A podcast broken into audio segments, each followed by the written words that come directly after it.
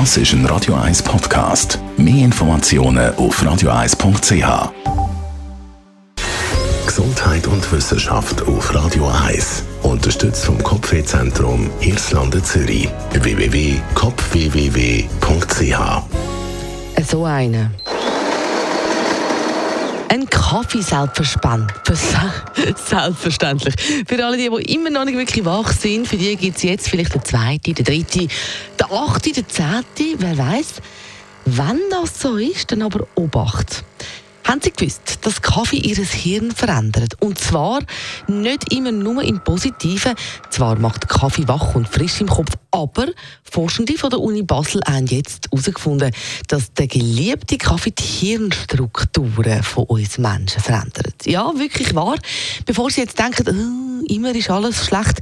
Nein, nicht unbedingt schlecht. Die Studie von der Uni Basel liefert ein ganz klares Ergebnis.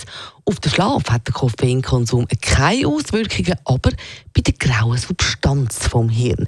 Das ist der Bereich, wo grundlegende Funktionen verwaltet. Also es geht um motorische Sachen, aber auch Motivation und psychische Leistungen.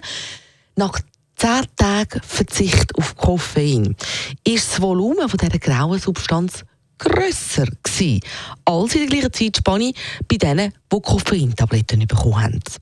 Die grösste Veränderung die hat man gesehen im Bereich vom Hirn, wo zentral ist fürs Gedächtnis. Koffein scheint also das Volumen dieser grauen Substanz zu verkleinern. Aber, jetzt die gute Nachricht, schon nach 10 Tagen Koffeinentzug hat sich das wieder regeneriert bei den Probanden. Die Ergebnisse der Studie heissen nicht unbedingt, und das betonen die Forschenden, dass Kaffee grundsätzlich schlecht ist für den Menschen. Der Kaffeekonsum hat nicht nur negative Auswirkungen, weil es ist ja auch bekannt, dass Kaffee trinken ein geringeres Sterberisiko im frühen Alter aufweist.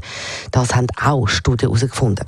Trotzdem gilt, Kaffee in Massen geniessen, erst recht von Personen mit Bluthochdruck. Also, nicht immer nur schlechte Nachrichten aus der Wissenschaft und dann kann man den Kaffee jetzt ja mit ganz gutem Gewissen geniessen.